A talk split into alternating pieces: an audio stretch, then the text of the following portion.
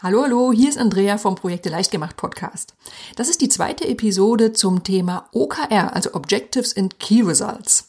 In der ersten Episode hast du erfahren, ja, was das überhaupt ist, was es mit diesem Framework auf sich hat, welche Vorteile es hat. Und in dieser Episode schauen wir genauer hin, wie so ein typischer OKR-Zyklus im Jahresverlauf in einem Unternehmen abläuft. Sei gespannt drauf, nach dem Intro geht's los.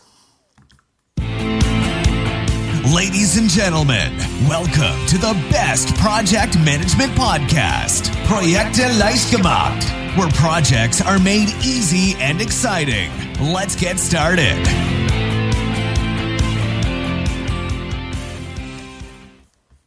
Schön, dass du dabei bist. Hier ist Andrea vom Projekte Leichtgemacht Podcast und das ist der Podcast für pragmatische Projektmanager und solche, die es werden wollen. OKR ist unser Thema, noch kein reines Projektmanagement-Thema, macht aber gar nichts, denn spätestens in der dritten Folge wirst du merken, dass das Ganze sehr gut im Projektmanagement anwendbar ist. Zur Erinnerung, in der ersten Episode hast du erfahren, dass OKR für Objectives and Key Results steht und dass es ein einfaches Framework ist, um bessere und vor allem messbare Ziele zu formulieren und nachzuverfolgen. So, diese messbaren Kriterien sind wichtig, aber wie wird denn jetzt vermieden, dass diese schönen, sorgfältig ausgefeilten Ziele zu den typischen Neujahrsvorsätzen verkümmern, die nach ein paar Wochen sowieso schon wieder vergessen sind. Ne? Ganz einfach, indem du verstehst, dass Ziele nicht statisch sind, dass es unterschiedliche Ebenen von Zielen gibt und dass diese Ziele auf den unterschiedlichen Ebenen unterschiedlich nachverfolgt werden sollten. Ein kleiner Hinweis vorab. OKR ist ein sehr flexibles Framework. Da gibt es keine starren Regeln. Ich erkläre jetzt, wie OKR in Unternehmen häufig angewendet wird. Es kann aber sein, dass je nach Unternehmen die Zeiträume, die ich jetzt nenne, auch deutlich abweichen. Schauen wir zuerst mal auf die drei Ebenen von OKR. Ich habe zwei Beispiele für dich. Das erste Objective könnte heißen Marktführer sein. Und das zweite, Web Framework auf die neueste Version umgestellt. So, was unterscheidet jetzt die beiden? Ja, ganz klar. Also einmal gibt es einen offensichtlich anderen Inhalt, aber das erste Ziel, Marktführer sein, das ist viel langfristiger und vager formuliert. So, und weil es nun mal unterschiedliche Ziele gibt, unterschiedliche Zeiträume, werden in vielen Organisationen auch OKR in unterschiedlichen Rhythmen festgelegt. Es gibt erstmal einen strategischen Rhythmus. Der ist für die übergeordneten und langfristigen Ziele. Die werden oft auf Unternehmensebene festgelegt und häufig jährlich neu definiert. Dann gibt es einen taktischen Rhythmus. Das sind kurzfristigere OKR für Abteilungen und Teams und die werden oft quartalsweise festgelegt und nach der Hälfte des Quartals findet oft ein sogenannter Check-in statt. Und unabhängig von diesem Halbquartals-Check-in kann es auch noch weitere Check-ins geben, um den Fortschritt der Zielerreichung nachzuverfolgen. Zum Beispiel kann das wöchentlich stattfinden oder aber auch alle zwei Wochen.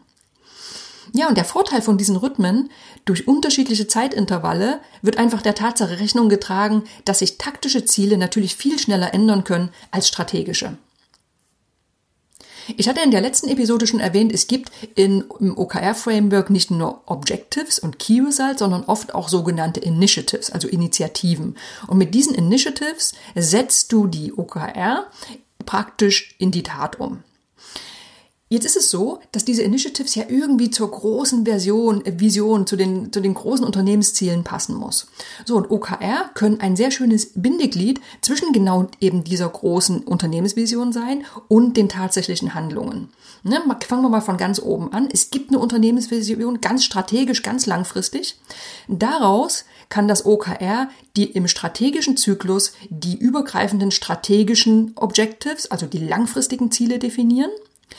Dann wird weiter heruntergebrochen für Abteilungen oder für Unternehmensbereiche die OKR für ein Quartal. Und daraus ergeben sich Initiatives, nämlich welche Projekte, welche Programme oder auch welche Aufgaben werden durchgeführt, um diese Ziele zu erreichen.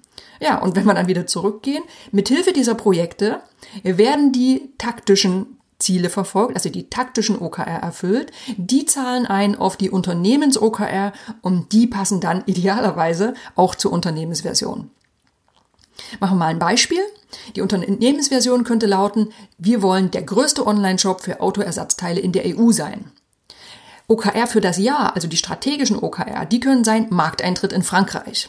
Für das Quartal, also eine Ebene drunter, ist ein OKR, dass der Webauftritt in Frankreich steht und live ist. Und die Initiatives dafür könnten sein, ja, es gibt ein Projekt Übersetzung aller Online-Inhalte und ein weiteres Projekt für Anpassung der Rechtstexte nach französischem, französischem Recht. Klar, wenn ich jetzt sage, das ist ein schönes Beispiel, dann ist das natürlich noch vage. Der Einfachheit halber habe ich jetzt einfach mal die messbaren Kriterien weggelassen und nicht alle Key Results erwähnt. Ich wollte einfach nur damit zeigen, wie durch diese verschiedenen Ebenen von der Unternehmensversion zum konkreten Projekt gekommen werden kann. So, und jetzt habe ich ja schon erwähnt, es gibt nicht nur die verschiedenen Ebenen, sondern eben auch einen Zyklus im Jahr. Und jetzt machen wir es mal ganz konkret. Allgemein nochmal, strategische Ziele werden in der Regel auf Jahresebene festgelegt und taktische Ziele quartalsweise. Und jetzt gehen wir mal so ein typisches Jahr durch. Ungefähr vier bis sechs Wochen vor dem Jahreswechsel, das ist dann irgendwie im November, Anfang Dezember. Da könnte sich die Unternehmensleitung und das obere Management zusammensetzen. Da gibt es ein Brainstorming, um die OKR für das gesamte Unternehmen festzulegen. Und aus diesen großen Unternehmens-OKR ergeben sich dann häufig direkt die OKR für das erste Quartal. Zwei Wochen vor dem Jahreswechsel, kurz vor Weihnachten, da werden die OKR für das gesamte Unternehmen feingeschliffen und an alle Beteiligten kommuniziert. Das muss ja auch durch die Unternehmensebenen durchgehen. Am Jahreswechsel, da werden die OKR auf Abteilungsebene basierend auf den Unternehmens-OKR kommuniziert. Und aus diesen Abteilungs-OKR können dann Teams wieder ihre eigenen OKR entwickeln. Du siehst, das gibt da immer eine schöne Hierarchie. Eine Woche nach dem Jahreswechsel, ja, falls im Unternehmen das stattfindet, das machen nicht alle Unternehmen, können sogar OKR auf Mitarbeiterebene vereinbart werden. Das ist ja typische Zielvereinbarung. Dann laufen wir ins erste Quartal. Während des Quartals, da verfolgen natürlich idealerweise alle Mitarbeiter und Teams ihre Fortschritte. Zum Beispiel, indem wöchentliche Check-ins durchgeführt werden. Ich hatte schon erwähnt, oft wird ungefähr nach der Hälfte des Quartals ein sogenannter Middle Check-in durchgeführt. Und da werden die Fragen gestellt, hey, wie weit sind wir? Aber auch, wie sicher sind wir, dass wir das Ziel erreichen können? Ungefähr drei Wochen bevor ein Quartal endet, da setzen sich Unternehmensleitung und oberes Management schon wieder zusammen und setzen die Prioritäten für das nächste Quartal. Und auch das wird wieder kommuniziert. Und die OKR sollten natürlich immer dazu dienen, die OKR für das gesamte Jahr zu erreichen. Ne? Du siehst, es wird ein schöner Zyklus. Ungefähr eine Woche bevor das Quartal endet, dann gibt's Reviews. Ne? Wie lief denn das Quartal? Welche Ziele wurden erreicht? Welche Ergebnisse sind entstanden? Und was kann verbessert werden? Ja, und wenn das erste Quartal rum ist, dann werden die OKR auf Abteilungsebene für das zweite Quartal festgelegt. Ja, und dann ne, läuft das Ganze einfach zyklisch weiter durch. Auch hier weise ich gern wieder darauf hin, manches lässt sich einfach ein bisschen besser angucken als beim Zuhören verstehen. Also schau gerne auf unsere Website vorbei. Ich verlinke zu dem Artikel in den Show Notes. Da gibt es auch nochmal eine Grafik zu diesem typischen Quartalszyklus. Jetzt habe ich schon öfters das Thema Check-in erwähnt. Ne?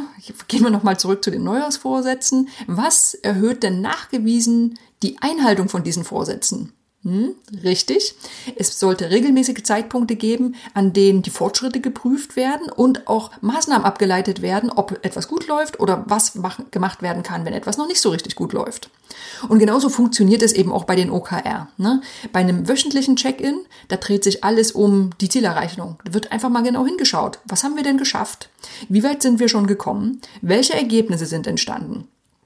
Und diese Check-ins, die dienen gar nicht mal in erster Linie dazu, akute Probleme zu lösen, sondern es geht wirklich um eine Bestandsaufnahme. Ne? Fokus legen auf die OKR und auf die Zielerreichung. Ich hatte schon erwähnt, der OKR-Zyklus, der ist nicht für alle Unternehmen gleich. Ne? OKR ist ein sehr flexibles Framework und da gibt's weder feste Termine noch Zeitrahmen. Und es kann auch jedes Unternehmen, das OKR einführen möchte, für sich festlegen, welche Zyklen sich am besten eignen. Spotify zum Beispiel, der Streamingdienst, der nutzt zum Beispiel einen strategischen Zyklus von nur sechs Monaten statt zwölf. Und taktische OKR werden für sechs Wochen festgelegt, haben also deutlich kürzere Zyklen als viele andere Unternehmen. Ganz wichtig, je kürzer diese Zyklen sind, desto effizienter muss auch der Prozess gestaltet werden, um nicht zu viel Zeit damit zu verbringen, Ziele zu definieren, nachzuverfolgen und so weiter. Das muss also sehr, sehr on point organisiert sein. Wir sind schon fast wieder am Ende. Du weißt also, hinter diesem OKR-Framework steht ein ganzer Prozess von regelmäßigen Zieldefinitionen, von Reviews und auch Anpassungen von diesen Zielen. OKR gibt zwar keine festen Termine und Prozesse vor, aber du kannst dich trotzdem an diesem typischen quartalsweisen und jährlichen Zyklus orientieren, falls du dir selbst mal Gedanken darüber machen möchtest, OKR in deiner Abteilung oder in deinem Unternehmen einzuführen. Wie immer, bevor du etwas einführst, immer prüfen, wie sind denn die Bedürfnisse im eigenen Unternehmen und schauen, hey, brauchen wir vielleicht kürzere Zyklen oder vielleicht sogar längere Zyklen? So, wunderbar. Das war jetzt schon die zweite Episode zum Thema OKR, Objectives and Key Results. Und in der nächsten Episode wird es nochmal so richtig spannend, denn dann bewegen wir uns weg von dieser Unternehmensebene und schauen mal auf die Frage, passt das überhaupt zum Projektmanagement? Und wenn ja, wie? Ich hoffe, du bist genauso neugierig, wie ich es bin. Und ich hoffe, wir hören uns dann wieder. Bis dahin. This podcast is presented by ITTP, Virtual Education for Professionals. Learn all about project management, online, flexible, and of course, 100% auf Deutsch.